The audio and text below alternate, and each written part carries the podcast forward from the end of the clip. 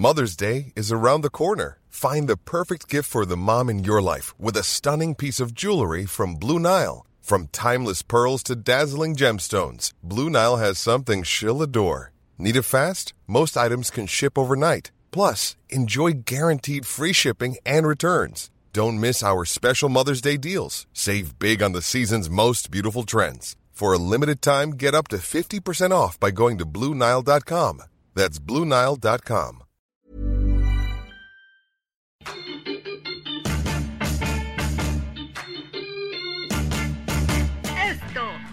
diario de los deportistas. Hola, ¿qué tal amigos? ¿Cómo están? Bienvenidos al podcast del Esto, el diario de los deportistas. Les saluda José Ángel Rueda. Me acompaña como todos los días Miguel Ángel Mújica. ¿Qué tal, mi querido Muji? Hoy tenemos el tema de los mexicanos en Europa. Yo creo que siempre genera como que un poquito de morbo, ¿no? ¿Cómo estás, mi querido Mujica? Hola, ¿qué tal Ángel? Pues sí, hoy está muy bueno el tema porque tú me vendes muy caros a todos los representantes de nuestro fútbol y la verdad es que solamente hay uno, pero ya vamos a, platicarlo más adelante. Oye, pero es que, digo, voy de acuerdo que luego yo soy muy optimista y tú eres muy negativo, pero ¿cómo que uno nada más? Ahorita vamos a ver, creo ya saber a quién te refieres, pero yo creo que hay otros que más allá de que no tuvieron la temporada que esperábamos o no lograron mantener el nivel, yo creo que hay, hay varios mexicanos allá por el viejo continente que se rescatan, ¿no? Pero a ver, vamos a ver si coincidimos en ese uno donde tú dices, bárbaro, qué temporadón. Y yo quiero poner sobre la mesa, eh, Mujica, que el gran ganador de esta temporada en Europa es Edson Álvarez. ¿Estamos en lo cierto o es otro el que tú pensabas? No, Angelito, ¿cómo Edson Álvarez? Edson Álvarez es uno, es un buen ¿Qué jugador. vas a decir? ¿Qué vas a decir? A ver, venga, venga, te Es quiero un buen escuchar. jugador, pero es uno más del Ajax, o sea, no es la superestrella. Yo no sé cómo te atreves a comparar a Edson Álvarez con Jesús Manuel Corona, el Tecatito es el mejor jugador de su liga, gana todo, ¿de qué me estás hablando? A ver, yo, yo te voy a explicar. Bueno, lo de Tecatito estamos de acuerdo, pero ojo que yo no mencioné que era el mejor mexicano en Europa. Yo dije el gran ganador de la temporada, porque a ver, al principio de la temporada Edson Álvarez comenzó siendo suplente, inclusive todo el mundo especulaba sobre su salida del Ajax, sobre un posible regreso a México, al América, y sin embargo Edson Álvarez con base en el trabajo, creo que se logró ganar un, un once titular en el Ajax, le llenó el ojo al técnico y creo que se consolidó, por lo menos estoy de acuerdo que no es la figura, pero por lo menos tú ves los comentarios de los aficionados del Ajax, de los medios de Países Bajos, y por lo menos te hablan de un jugador que yo creo que por fin demostró lo que se pensaba. Es cierto, ¿no? Nunca iba a ser el sustituto de, de Matthijs de Ligt, nunca iba a ser un del nuevo Frankie de Jong, pero bueno, yo creo que Edson Álvarez se consolidó en el medio campo y con esa dualidad que tiene de jugar como central. Voy de acuerdo que no es el mejor, pero tampoco estoy de acuerdo que lo demerites de esa forma. No, no, no, espérame, yo no lo estoy demeritando, o sea, yo acepto que... Por decir que es uno más, eh, a ver, ¿cómo está eso? Sí, es uno más de- del Ajax, es uno más. O me estás diciendo que es la superestrella del Ajax, tú mismo lo acabas de decir. Es uno más de la plantilla, es un jugador que se ha ganado su puesto, claro, con trabajo, con esfuerzo, como lo hizo acá con el América, porque con el América tampoco inició y luego luego lo aventaron de titular, lo fueron llevando hasta el punto en donde sí se hizo eh, muy recurrente. Y en el Ajax le está pasando lo mismo. De eso a que sea la superestrella del equipo holandés, pues permíteme decirte que yo al menos yo no lo creo. No, no, no, pero a ver, yo creo que ahora lo importante ya con Edson Álvarez será ver bien que, cuál es la proyección que tiene. A mí lo único que me da como que cierta tranquilidad con él es de que, por ejemplo, la proyección que ha tenido siempre ha ido para arriba. Es decir, llegó y al principio le costó muchísimo consolidarse. Eh, Es cierto, fue una decepción lo que hizo Edson Álvarez en su primera temporada con el Ajax, pero a ver, ya después se logró ganar la titularidad y yo creo que ahora lo que habrá que ver es qué tanto puede soportar la presión ya siendo un jugador que tiene los reflectores. Si acaso no es, como bien lo mencionas, yo también coincido, no es el gran jugador, la gran figura el que va a revolucionar el Ajax, por lo menos yo creo que ya se ganó ese puesto de ser un inamovible y pues bueno, si en su momento me acuerdo que eh, alabamos lo hecho por Pavel Pardo, por ejemplo, en el Stuttgart, o alabamos lo hecho por otros jugadores en la Liga de Holanda, como el Massa, y, y es decir, Salcido, o sea, jugadores que cumplieron, yo creo que Edson Álvarez ya cumplió, se consolidó como un campeón, entonces pues bueno, habrá que ver, yo creo que hay que darle el beneficio de la duda. Claro, pero sobre todo que él sepa que no ha ganado todavía nada en respecto a mantenerse como titular. La temporada terminó, sí, él terminó entre los 11 elegidos generalmente en el campo, pero en el Ajax hay mucho talento, Ángel, y si Edson se distrae o Edson empieza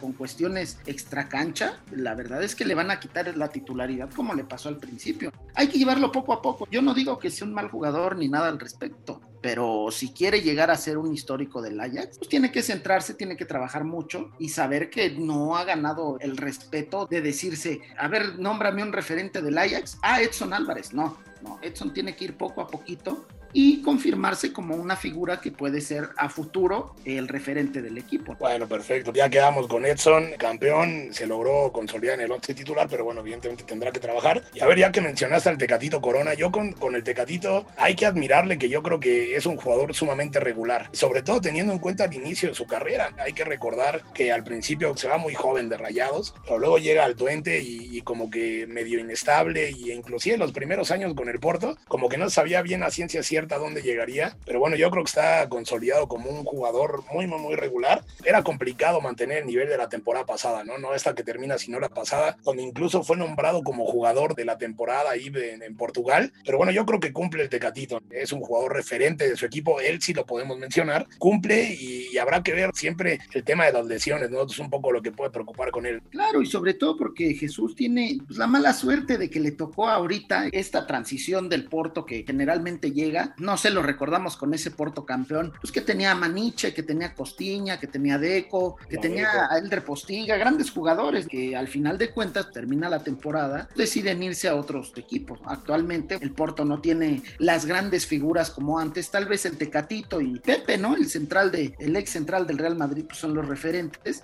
pero hay mucho talento. Marchesín, que a pesar de que tampoco es un joven, pues tiene mucha calidad. Está el español Tony Martínez, está Otavio, el mismo Mateus Uribe que jugó en el América, es gente con talento, pero va poco a poco. Eh, la muestra es de que no pudo llevarse ningún título esta temporada y el Porto vive de títulos en Portugal. Creo que es momento de que Tecatito siga los pasos de esas grandes figuras del Porto y dé el salto a una liga de más calidad. Ojo, no estoy diciendo que la liga de Portugal sea mala, pero sabemos que las ligas referentes pues, son Italia, son España, Inglaterra, Alemania, se podría decir. En una de esas, ahí es donde Tecatito debería de ir a buscar un puesto como un reto personal. Ya que lo mencionas, hay que recordar que hace no mucho en la página del Chelsea en español, el propio club hacía eco de lo que hablaba la prensa inglesa y portuguesa, de que el Chelsea estaría tras los pasos de Corona. Yo creo que es un jugador que se podría adaptar perfectamente ahí al sistema de Thomas Tuchel, un jugador con mucho vértigo y que, bueno, le podría proporcionar un poco más de consistencia, ya lo hemos hablado infinidad de veces, a un equipo que si es muy veloz, es muy dinámico, muy eh, vertical, pero le falta un poco en ese último pase, ese último toque, que bueno, yo creo que Tecatito es donde, donde marca la calidad. No está de más decirlo que ya en 2021 estamos hablando de que nos falta que año y medio para el Mundial, hay que recordar que el Mundial va a ser en noviembre, y pues bueno, yo creo que Tecatito está marcado y está llamado a ser el gran referente de esa selección, ¿no? Como el golpe de caridad del jugador que llega en plenitud, entonces ojalá Tecatito se pueda mantener en un gran nivel y como bien lo mencionas, pues bueno, dar el salto a una mejor liga. Claro, sobre todo porque tiene la calidad, Ángel. No es un jugador de contentillo, ¿no? Corona se ha convertido en un verdadero referente por sus ganas, el vértigo y la velocidad que tiene.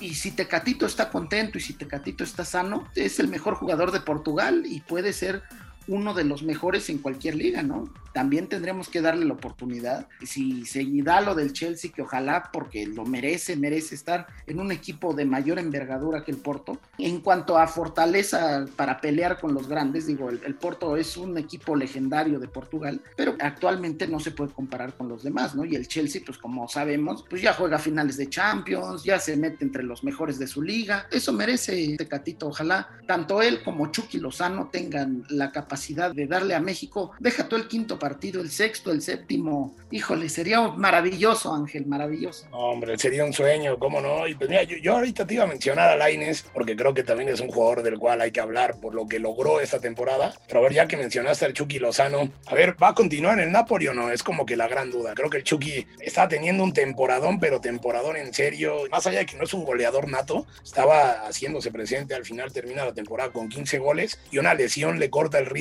pero pues bueno, el Napoli encara una nueva era. Se va ya Gennaro Gattuso, no sabemos quién pueda llegar al banquillo napolitano y se hablaba de que el Chucky Lozano era uno de los jugadores que podrían estar en el intercambio para que el Napoli comenzara una reestructuración y el Chucky, ¿cómo ves? ¿Se queda en el Napoli o se va? No, mira, es que en cuestiones monetarias, que el Napoli se haya quedado sin Champions League es fortísimo, la verdad, porque no ingresa el mismo dinero que si ingresara. Estar en la Europa League de verdad es un paso atrás para el equipo napolitano. Había sido parte de los equipos italianos que siempre habían estado, porque el Milan estaba dormido, porque el Inter no lograba acomodarse otra vez para ser el gigante que siempre ha sido, el Atalanta que ha surgido como un gran eh, referente del fútbol italiano en los últimos tiempos, incluso metiéndose en fases finales de Champions League, y el Napoli siempre había estado ahí, pero yo creo que se viene algo más para Chucky, porque la verdad es que el dinero que va a percibir el Napoli no va a ser el deseado para mantener a todas sus figuras. No nada más hablemos de Chucky, también el mismo Fabián Ruiz se puede ir, Koulibaly, eh, Mertens no creo que se vaya porque siente un amor gigante por el Napoli, pero son jugadores que tienen gran calidad y que van a preferir jugar los martes y los miércoles a los jueves en la Europa League.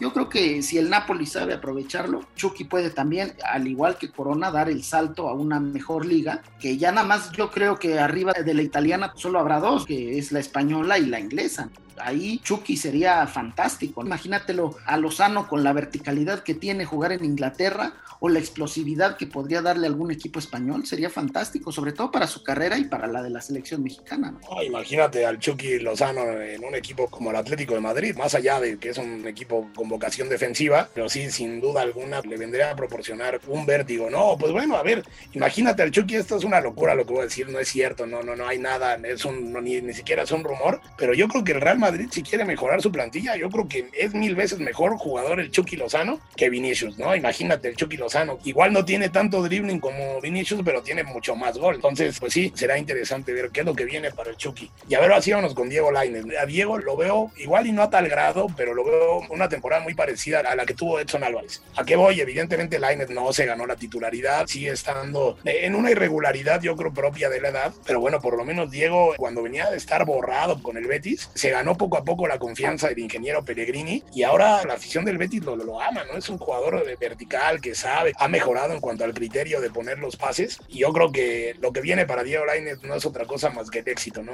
Mujica? ¿O me estoy volando otra vez? No, mira, claro que Diego tiene la calidad, digo, acá en el América fue un referente, de eso hay que decirlo, y vaya que es bueno porque para irse a, a Europa, pues no cualquiera del salto, ¿no? Era el jugador insignia del América. Sí, claro, o sea, la verdad es que cuando Lainez estuvo acá, dejó unas impresiones gigantescas porque tenía la calidad y apenas era un jovencito, ¿no? Ahora, si lo llenas de talento en el Betis, que a lo mejor no es el equipo top en, España, pero tiene jugadores interesantes como Nabil Fekir, como Sergio Canales, el mismo Andrés Guardado, que vamos a platicar ahorita de Guido Rodríguez, son volantes que saben tocar el balón, que saben exportar a los extremos los balones, y la muestra es que Laines yo creo que el próximo año es el de la consolidación, no solo porque Joaquín ya está grande, mismo Cristian Tello también es grande, eh, vamos a ver qué movimientos hace el propio Betis. Son situaciones en que Laines tiene que aprovechar para que el día de mañana sea él el titular y sea el referente en un equipo bético que va a estar en competición europea y que puede dar muchas cosas más. Va a depender mucho de, de la directiva del Betis saber qué tantos refuerzos puede traer, qué tantos refuerzos no puede traer, pero Laines debe de apuntar a ser, si no el titular por la banda derecha o por la banda izquierda, pues el primer recambio, pero clavado para la próxima temporada. Sí, yo se apostaría por un Lines titular. Yo creo que la proyección fue muy marcada. Lines cada que entra o cada que juega demuestra algo. Es cierto, es muy joven, pero creo que poco a poco va encontrando ese último toque, que es lo que tanto le cuestionaban, el criterio para dar el pase. Tiene mucho vértigo, además lo vimos al final, en los últimos partidos, el pase que le dio a Guardado. Y yo creo que sí, como bien lo mencionas, el año que viene para Lines va a ser el de la consolidación. Y también, pues, sin dejar de lado el tricolor, que seguramente, eh, pues bueno, Lines está marcado así ser uno de los grandes jugadores en un futuro, donde pues pasan muchas de las aspiraciones de México por trascender en el plano internacional. Y a ver, vámonos con Guardado, que yo creo que a diferencia de Lainez, estamos hablando ya de un jugador, ya está en las últimas de su carrera, no porque físicamente esté mal, él mismo lo ha reconocido, ¿no? Que las lesiones lo han tratado mal a lo largo de su carrera, pero ahí está, 34 años, él quiere seguir en el Betis, quiere seguir en plena competición, entonces yo creo que Guardado es un jugador que se ha ganado la jerarquía para hacer lo que le venga en gana, ¿no, Mujica?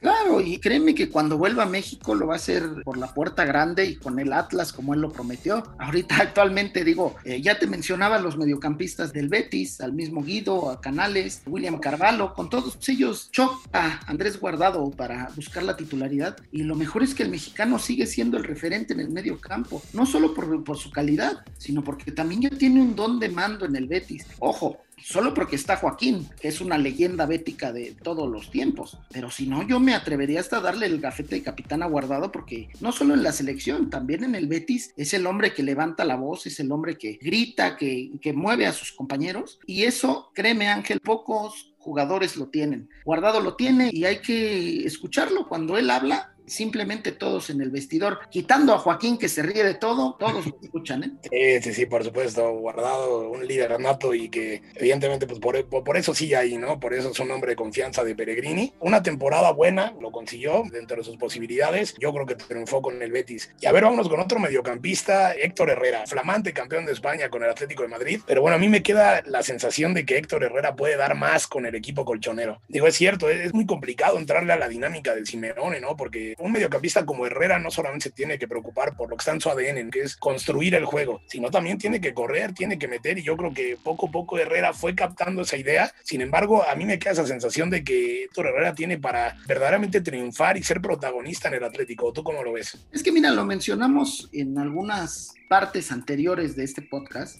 la verdad es que la competencia de Herrera es completísima, ¿no? O sea, estás hablando de jugadores que a lo mejor no son referentes por la posición, pero que sabes que tienen una calidad gigantesca. Héctor Herrera tiene que competir semana a semana con Marcos Llorente, con Lucas Torreira, con Coque, con Saúl, con Joffrey Condogbia, con jugadores que de verdad están en un nivel altísimo. E imagínate la forma en la que llegó el mexicano, gratis por así decirlo, el Atlético de Madrid por algo se fijó en él y tiene la calidad, eso lo sabemos, pero es muy complicado sentar a una leyenda como Coque, al mismo Saúl que a veces juega como volante o juega por la banda, el mismo Condopia que llegó al Atlético desde el Valencia para ser un referente de la suplencia, porque al final de cuentas casi siempre entraba de cambio, y Marcos Llorente que explotó se sabía que Llorente tenía la calidad, pero esta temporada pues la rompió. Herrera se tiene que mantener sano, Ángel, porque la verdad la temporada le costó, le costó bastante, pero esa es la forma en la que juega Simeone. Es de meter, es de, de hablar, de gritar, de mucha personalidad en el campo. Herrera la tiene, pero se tiene que cuidar más.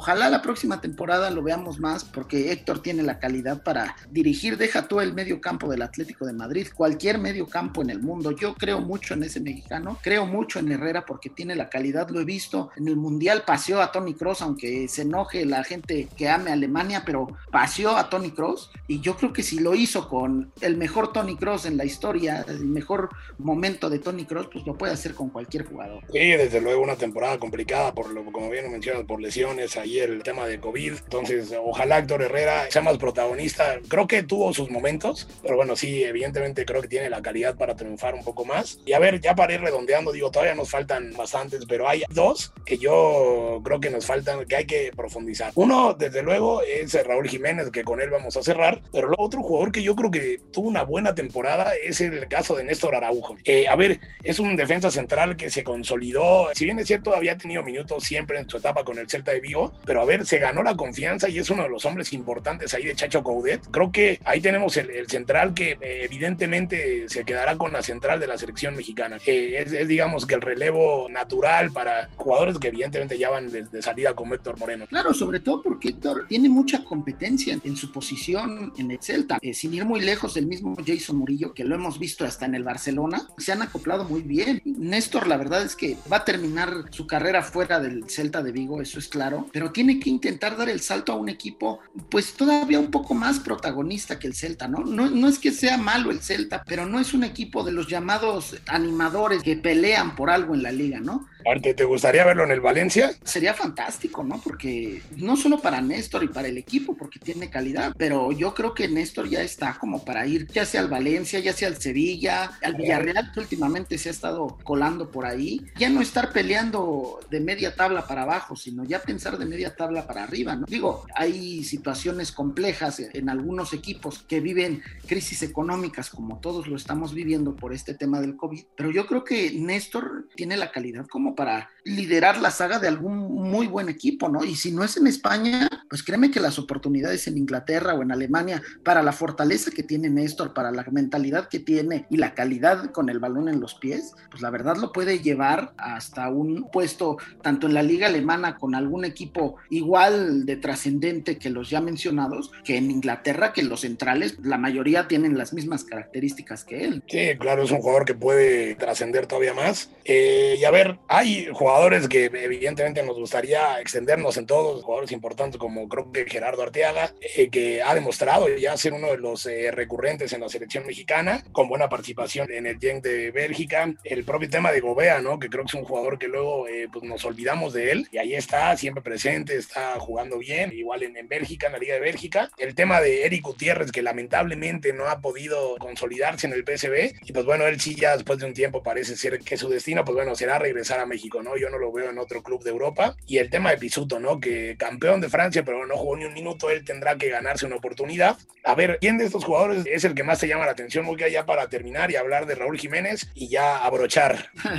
Mira, claro, Ángel, la verdad es que la calidad que mostró Gerardo Arteaga en una liga que es competitiva, no es de las top, pero es competitiva, en el Genk, la verdad es que creo que tiene la capacidad como para dar el salto, no nada más a un equipo más importante en Bélgica, sino para en un futuro, no muy lejano esperemos, llegar a la liga inglesa, llegar a la liga holandesa igual, alemana, que se fijan mucho en los jugadores de Bélgica, muestra que la mayoría de los seleccionados belgas juegan en distintas ligas menos en la Zulia. Yo creo que Arteaga tiene la calidad como para brillar. Tiene velocidad, tiene posición, tiene cuerpo, tiene bastantes cosas que lo hacen sobresalir. No por nada un equipo vino por él, no es casualidad eso. Claro, hay otros mexicanos que no se arriesgan porque ven una liga eh, menor a la Liga MX a lo mejor en cuanto a calidad o se piensa eso, pero Arteaga tiene la capacidad. Lo de Pisuto, bueno, se tiene que acoplar, se tiene que, mantener. Es como lo que te decía de Edson, es llevarlo poco a poco. Vimos la calidad que tiene el, capitán Pisuto. Y bueno, lo de Guti, si regresa, que sea para catapultar una vez más su carrera, ¿no? Las lesiones no lo han permitido, pero sabemos la calidad que tiene Guti, esa pierna zurda. Ángel, tú la quisieras, Ángel, esa pierna zurda, tú la quisieras. No, desde luego, desde luego es un jugadorazo. Y ojalá, como tú bien dices, ¿no? Para catapultarlo es un jugador de selección plenamente, que creo que estando en un buen nivel, ahí estará siempre en las convocatorias de Gerardo Martino. Pues ya para cerrar, mi querido Miguel, el tema de Jiménez. A mí me da mucha tristeza hablar de lo que ocurrió con Jiménez, porque caray, venía jugando un nivel maravilloso, referente del Wolverhampton. De repente ese choque con David Luiz que verdaderamente casi le quita la carrera, ¿no? Lo deja sin, sin hacer lo que más ama. Afortunadamente parece que todo va superando, que lo podremos ver en la próxima temporada, ¿no? Desde el principio es eh, la proyección del Wolverhampton y, y ojalá así sea. Y lo mejor es que el Wolverhampton, digo, no es que uno le desee mal al equipo, pero se notó el cambio de forma del Wolverhampton cuando no tuvo a Raúl Jiménez. Por ahí trajeron a William José de la Real Sociedad y tampoco fue la solución. El chico Fabio Silva, que vino del Porto muy joven, tampoco fue la solución. Raúl Jiménez potenciaba su nivel deportivo, pero además potenciaba a otros. Ángel, solamente te invito e invito a toda la gente a que revise los números de Adama Traoré. Adama Traoré desapareció a partir de que Raúl Jiménez se lesionó. Adama Traoré ya nada más lo veías brillar por el aceite que se pone en los brazos. Fuera de eso no, no tenía otra cosa y era uno de los mejores extremos de Inglaterra. Y créeme que no es por echarle flores al mexicano, pero él era el alma de este Wolverhampton. Ojalá regrese de la mejor forma porque lo necesitamos tanto en México como en el Wolverhampton. Él es nuestro referente actual en la delantera. Estamos soñando, Ángel, lo dijimos en un episodio anterior, con Chucky, Tecatito y, y Raúl que nos avienten a Brasil si quieren. La verdad es que Raúl si estás escuchando esto, mejórate Raúl, te mando un abrazo y ojalá tengas la capacidad de salir adelante porque México y el fútbol te necesita, de verdad. Hasta me pusiste la piel chinita, mi querido Miguel, que, que vuelva pronto Raúl. Está haciendo todo lo posible, lo hemos visto, hemos visto su proyección ahí en las redes sociales, cada día se ve mejor ahí con su bandita que le protege la herida y ojalá, estoy seguro que Raúl Jiménez eh, regresará más fuerte que nunca y lo tendremos ahí brillando en Qatar, ¿no? Que es lo que todo el mundo queremos. Venga Miguel, aviéntate las recomendaciones de siempre, por favor. Sí, igual de que apoyen a Raúl Jiménez, pues también los invitamos a que nos escuchen y nos sigan en las diversas plataformas como Spotify, Deezer, Google Podcast, Apple Podcast, Sacas y Amazon Music. Además, escríbanos en podcast.com.mx y síganos en arroba podcastom. Angelito, mucho gusto una semana más y pues que los mexicanos triunfen porque eso dirá que a la selección le irá de maravilla, ¿no? Así es, mi querido Miguel, muchísimas gracias, como siempre, un placer. Nosotros eh, les recomendamos, si están escuchando este podcast antes del 4 de junio, esperen al 4 de junio porque andaremos de estreno. La prensa, el periódico de Nota Roja eh, de Tradición en México, lanzará su podcast Los Archivos Secretos de la Policía. Y si usted está escuchando este podcast después del 4 de junio, pues bueno, vaya a escucharlo, no dude en compartir esas noticias de Nota Roja. Le agradecemos a Mitzi Hernández en la producción. Yo soy José Ángel Rueda y nos escuchamos la próxima. Muchas gracias. Esta es una producción de la Organización Editorial Mexicana.